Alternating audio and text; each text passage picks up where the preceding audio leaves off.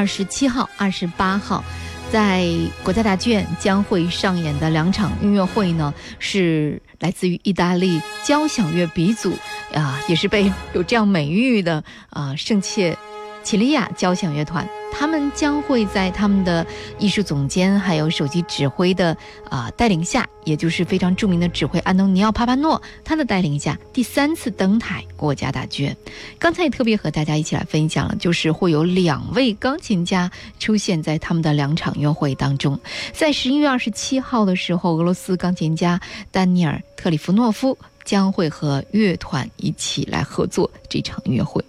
在这场音乐会上，他将会演奏拉马尼诺夫的第三钢琴协奏曲。另外呢，乐团还会在格林卡的《鲁斯兰与柳德米拉》序曲当中开幕。还有就是柴可夫斯基第四交响曲，也就是我们现在耳边所听到的。像这样的曲目的安排，让我们也感受到不同的这样的味道，也就是俄罗斯的宽广、优美的旋律的海洋，会让观众徜徉其中。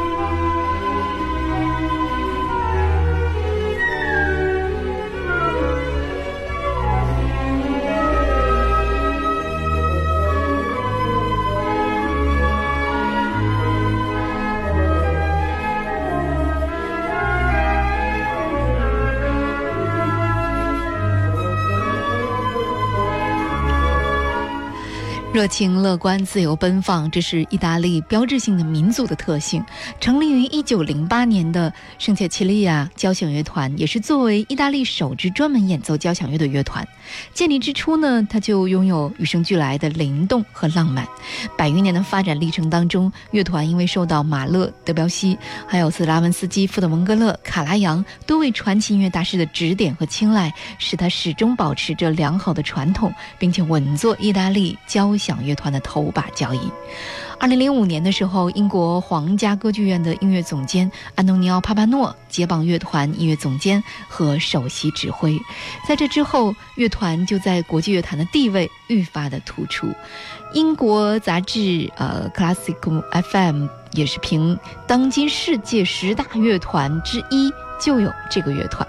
那今天我们来一起分享的，就是他们将会在十一月二十七号和二十八号国家大剧院上演的两场音乐会当中演奏的曲目。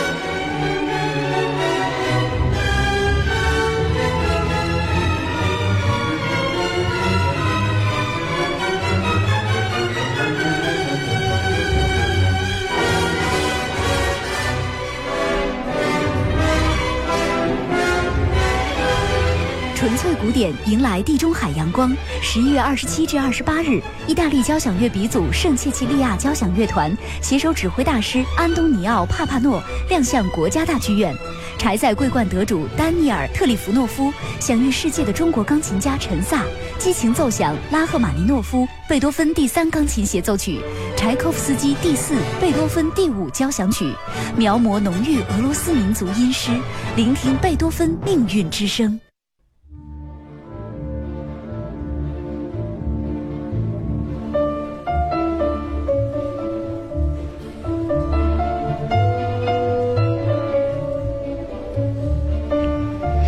十一月二十七号、二十八号，国家大剧院将会上演的两场约会上，那他们的主角呢，也是啊，来自于意大利的圣切奇利亚交响乐团。他是在他们的艺术总监、首席指挥安东尼奥·帕帕诺的带领下，三度登台国家大剧院。乐团精心安排的曲目呢，足以让观众期待。二十七号的时候，和乐团同台的合作的是俄罗斯九零后新生代钢琴家丹尼尔。特里夫诺夫生于一九九一年，他已经是柴可夫斯基、鲁宾斯坦、斯克里亚宾国际钢琴比赛的三料冠军。《泰晤士报》评价他，毫无疑问是我们这个时代最令人惊叹的钢琴家。而特里夫诺夫和郑明勋啊，很呃等等很多的指挥大师，他都合作过，就是我们现在耳边听到的拉赫玛尼诺夫的第三钢琴协奏曲，曾经让无数的乐迷叹服。拉三呢，是因为音符繁多、技巧艰深，被称为世界上最难演奏的作品之一。而这一次呢，特里夫诺夫他也是通过出色的演奏，再一次挑战这个巅峰。那今天我们在上半时段一起来聆听的，也是这首作品。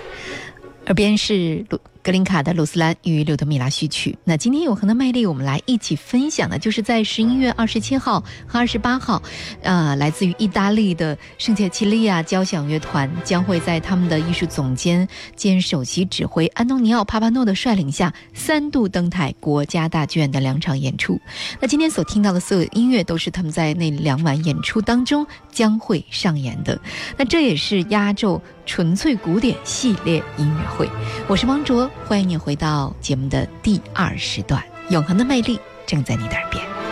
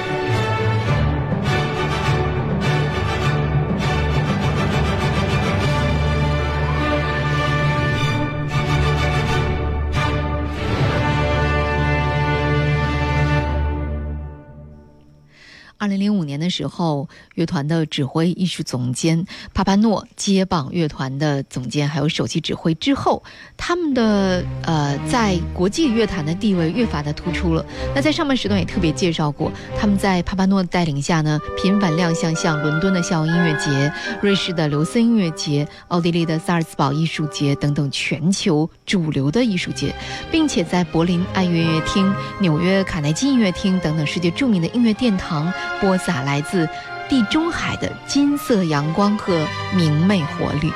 纽约时报》呢曾经这样评论说：“乐团的演奏不仅悦耳动人，而且焕发生机。在繁忙的巡演之余，帕帕诺和乐团在歌剧和交响乐领域录制的众多唱片，也揽收了像啊金银叉奖、德国的唱片乐评大奖、古典回声奖等等多项国际大奖。而他们和 EMI 合作录制的拉赫玛尼诺夫全套钢琴协奏曲，也是被很多乐迷收藏的架上珍品。”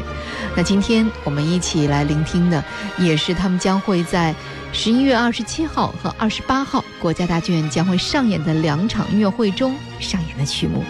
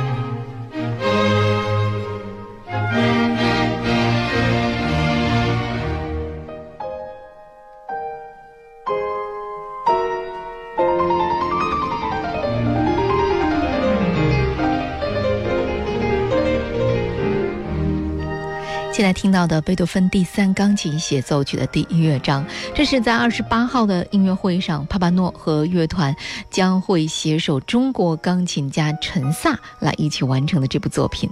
贝多芬戏剧性啊也是很重的一部协奏曲，他那种英雄的特点和莫扎特般的明媚的歌唱交织其中，让我们感受到音乐巨人戏剧性的壮丽人生和恢宏的生命力。那现在我们也一起来聆听，也想。象或者是感受一下那一天我们将会在现场听到的这样的一个氛围。